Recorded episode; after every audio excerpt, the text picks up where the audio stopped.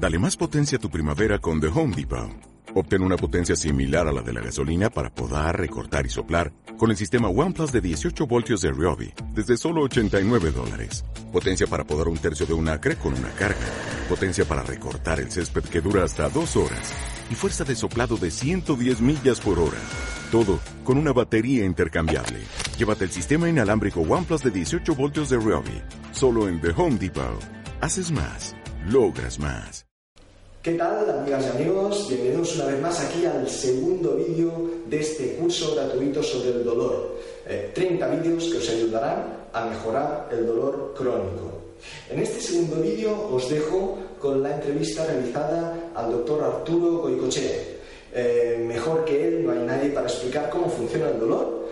Pues aquí os ofrezco esta entrevista ya sabéis que si os gusta este vídeo eh, os podéis suscribir gratuitamente a mi página web www.joaquimamora.com o, eh, y a mi canal de YouTube, ¿de acuerdo? Entonces os dejo con la entrevista y nos vemos eh, después de esta entrevista. Hasta luego.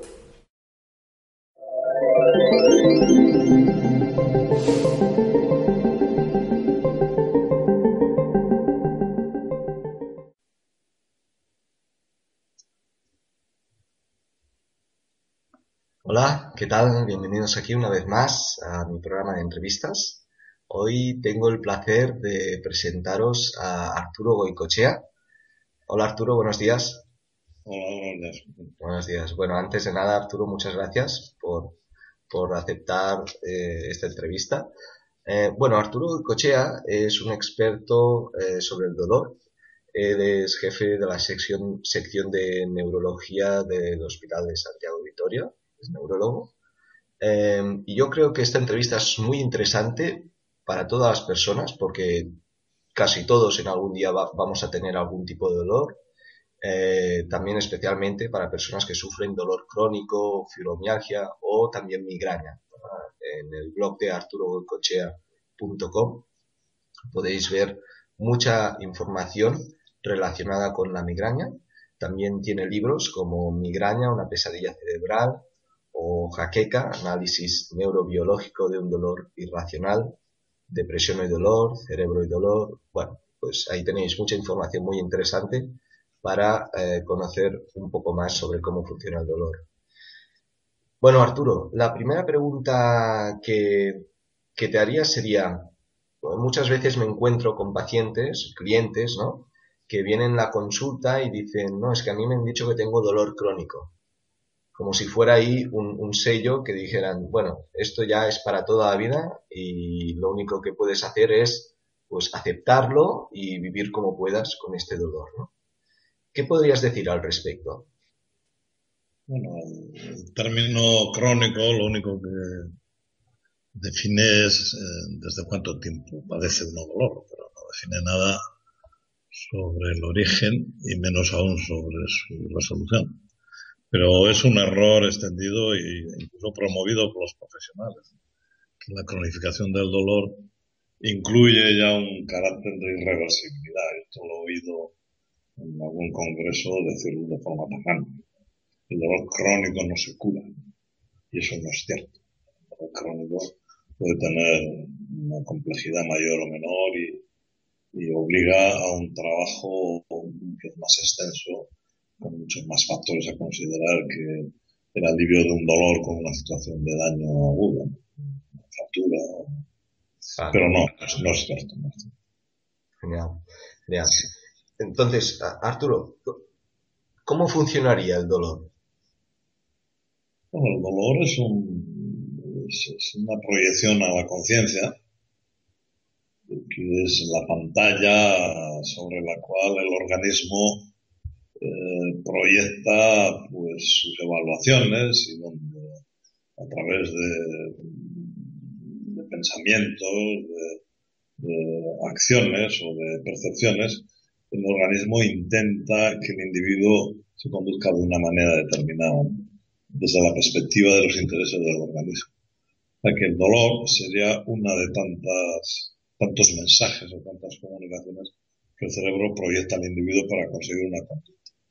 El dolor, evidentemente, está correlacionado con eh, con la existencia de daño en los tejidos, pero este daño no tiene por qué ser un daño consumado, ni siquiera inminente. Basta que sea un daño imaginado. O sea, el cerebro la especie humana tiene esa capacidad de representar la realidad eh, de un modo que no siempre coincide con lo que esa realidad es. Entonces, cuando aparece el dolor en la conciencia, quiere decir que en ese momento esa zona donde aparece el dolor está considerada como amenazada.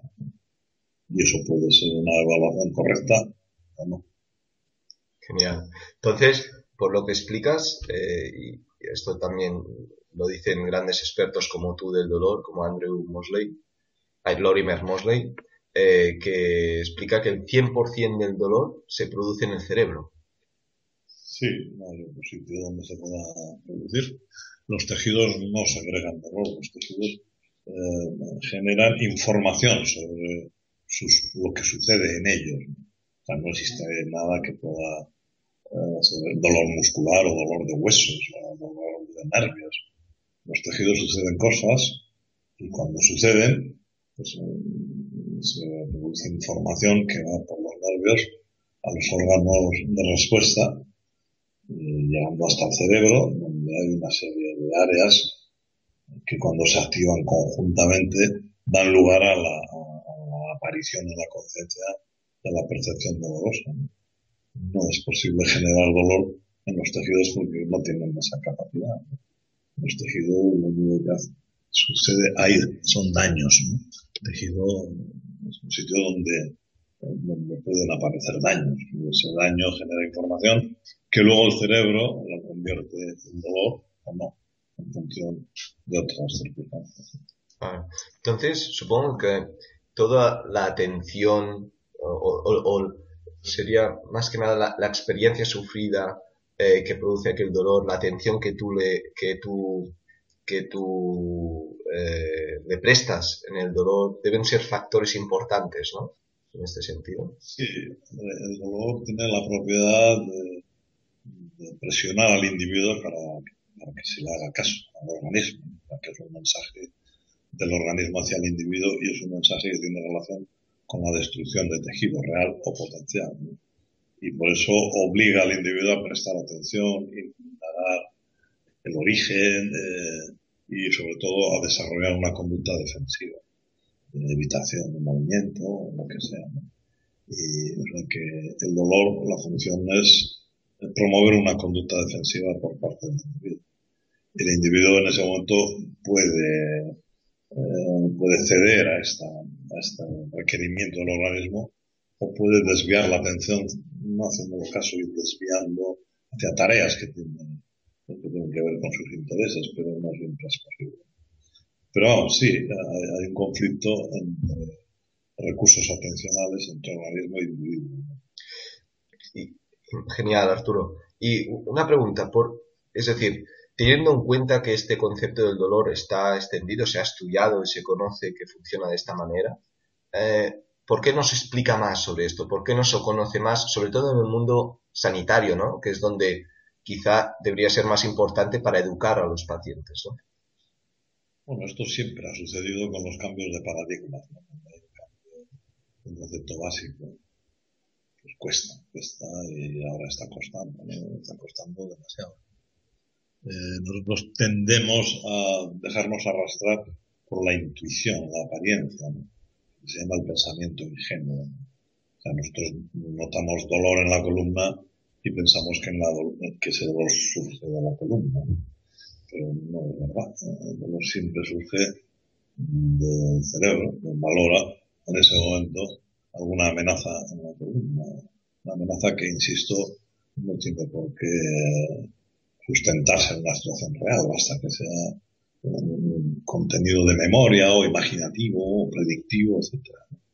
Entonces, el, cambio que la nueva neurociencia eh, promueve es, muy radical. De convencer ahora a profesionales y a ciudadanos de que el dolor eh, se genera en el cerebro, todos los dolores, y no necesariamente en tejidos mortificados, pues no es fácil, ¿no? porque además se hace una interpretación errónea, que es que cuando se afirma que el dolor surge del cerebro, parece que el dolor es de origen psicológico, que en cierta medida, sobre todo cuando no encontramos nada en la forma pues enseguida se nos, se nos plantea la, la sugerencia de que el individuo que sufre ese dolor pues tiene alguna condición psicológica de atención, incluso de utilización del dolor para conseguir una serie de objetivos. ¿no? Igual no es verdad, o sea, el dolor, el dolor simplemente es dolor y se produce en el cerebro, con lo cual no se está diciendo nada, sino que ahora sabemos que eso es así. A partir de ahí tiene que haber una indagación del profesional para identificar algún foco donde duele, de lesión activa para neutralizarla, curarla en vez de utilizar recursos psicológicos, estado de ánimo, etc., pues entonces hay que trabajar el aspecto evaluativo. Si no hay nada que el cerebro valora amenaza, hay un error de valoración. Y ahí es donde hay que trabajar. Hay que trabajar el miedo del organismo, el miedo del individuo. Hay que conseguir que el individuo se reincorpore a una actividad normal, sin miedo. Pero es difícil porque muchos profesionales lo que hacen es alimentar el miedo de alimentar la convicción de vulnerabilidad y todos los consejos que siguen dándose, desde luego no tienen ningún fundamento, ¿no? Como la necesidad de mantener la espalda recta o, o que hay que coger los pesos de una manera determinada o hay una serie de tópicos que funcionan como consejos saludables y realmente no, no es así. Probablemente todos esos consejos que se dan o que se ponen en los centros de salud, una serie de dibujos y de guías para el movimiento saludable, pues lo único que hacen es alimentar el miedo al movimiento. Es, difícil, va a costar. ¿eh? Un profesional que conozca la nueva ciencia del dolor decida actualizarse y actuar eh, de acuerdo con ese conocimiento, pues no le va a resultar fácil. Va a estar un poco aislado Afortunadamente entre los fisioterapeutas pues ya va habiendo bastantes, bastantes eh, corrientes, incluso en las escuelas universitarias de fisioterapia, pero ya se, se explican estas cosas. En las de medicina, desgraciadamente no. Está bien. Eh, eh, Arturo, en tu blog pones como subtítulo no, no pain, no pain. Es decir, conocer el dolor es no tener dolor, ¿no? quizá esta sería la mejor, el mejor tratamiento. Sí, hombre, está, un poco exagerado la afirmación para hacer un juego de palabras. Pero evidentemente el conocimiento del dolor desde la perspectiva moderna le da una herramienta muy poderosa al paciente para gestionarse. Eh, y sobre todo cuando no hay un daño en la zona eh, que duele, pues tiene la herramienta necesaria para, para, afrontar eso y disolver esa estructura que se ha construido a lo largo. En, en, definitiva, el dolor muchas veces no es más que un producto de un aprendizaje tutelado, un profesional. y lo mismo que se puede facilitar la evolución del dolor sin que haya una causa somática que lo justifique, pues ese mismo proceso se hace desde la perspectiva contraria. Vamos a disolver esta serie de expectativas, creencias, etcétera. Y si lo conseguimos, pues, pues, desde luego podemos modificar sustancialmente el sufrimiento y la invalidez. Sobre todo le devolvemos la confianza en que reside en un organismo razonablemente sano, útil. Genial. Bien. Eh, y Arturo, eh, después en tu blog eh, tienes libros especializados sobre la migraña supongo que todo lo que has explicado ahora, también todas aquellas personas pues, que sufran de migraña, estará directamente relacionado, ¿no?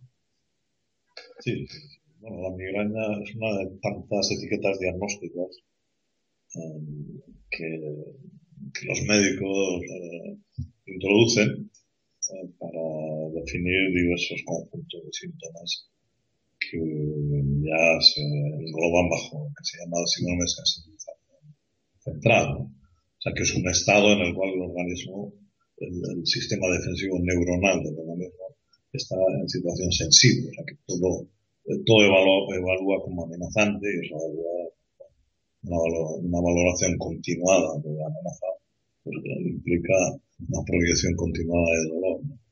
Cuando eso es en la cabeza, pues le llaman migraña. Eh, cuando es un dolor generalizado, que se acompaña de cansancio, alteración del sueño, etc., pues le llaman fibromialgia. Eh, en otros casos le llaman síndrome de fatiga crónica. Eh, en otros casos el colon irritable, todo responde al mismo esquema. Es un organismo que a pesar de que no tiene ninguna condición sustancial, ningún daño, enfermedad, pues el cerebro, que es el que gestiona los contenidos de la conciencia, pues el cerebro está proyectando hacia el individuo pues una serie de síntomas que, que, corresponden a la activación de programas defensivos que tenemos todos. No es que haya una enfermedad, hay una activación innecesaria de, recursos defensivos, de alerta, otra, otra que ya la ha respondido, ¿no? Que muchas veces dice, no, es que el dolor, mi dolor es genético, ¿no? Que me hace gracia esta afirmación. Pero bueno, que ya, ya la has respondido de sobras eh, al explicar todo esto. Em, muy bien, Arturo. Pues eh, una última pregunta. Em, también muchas veces cuando, hemos estudiado el dolor, tal, se explica también eh, la señal de alarma o de peligro que pueden enviar ciertos órganos a nivel cerebro, que podría ser una opción eh, de producción de dolor. Es decir, por ejemplo, una mala función intestinal que pueda enviar alguna señal eh, de alarma a nivel cerebral y que pueda esto sumarse a producir un dolor. ¿Tú esto, cuál es tu punto de vista acerca de este concepto? Hay nociceptores. El nociceptor es una neurona que tiene la capacidad de detectar estados de los tejidos eh, de amenaza. ¿no? Tiene la capacidad, por ejemplo, de detectar daño consumado.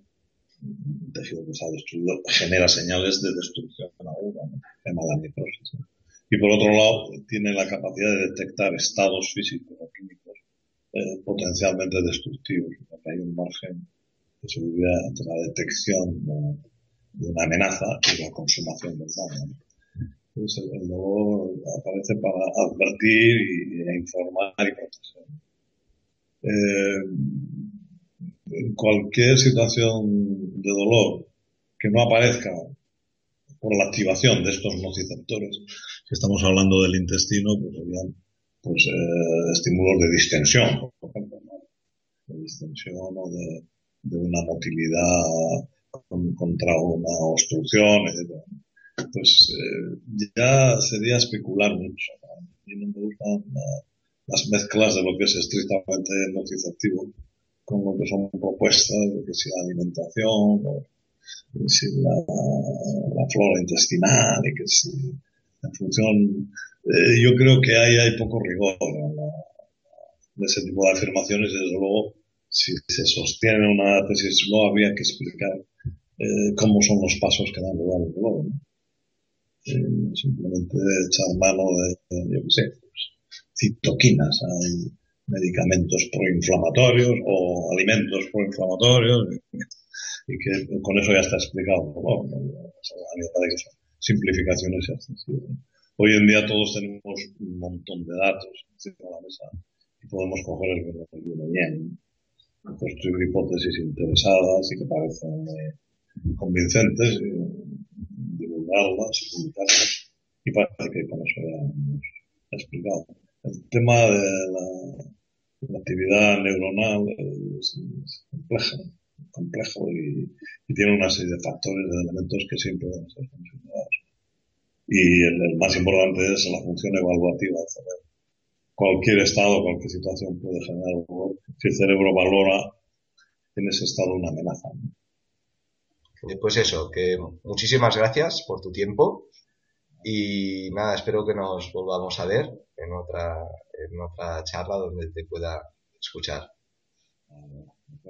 Así, Muy bien, muchísimas gracias. Hasta luego, Arturo. ¿Qué tal? Bueno, espero que os haya gustado la entrevista y os ayude un poco más a comprender cómo funciona el tema del dolor crónico. Eh, por mi parte, os dejo eh, con el tercer vídeo, eh, que el tercer vídeo hablaremos del dolor crónico. ¿Qué significa el dolor crónico?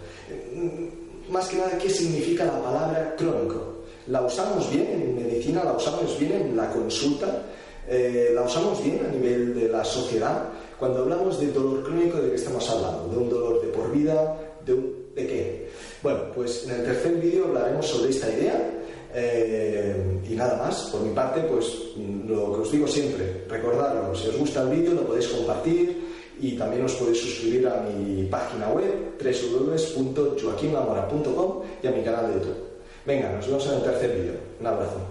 You've worked hard for what you have your money, your assets, your 401k, and home. Isn't it all worth protecting? Nearly one in four consumers have been a victim of identity theft. LifeLock Ultimate Plus helps protect your finances with up to $3 million in reimbursement. LifeLock alerts you to identity threats you might miss. And if your identity is stolen, your dedicated US-based restoration specialist will work to fix it. Let LifeLock help protect what you've worked so hard for. Save 25% off your first year on LifeLock Ultimate Plus at LifeLock.com slash aware. Terms apply.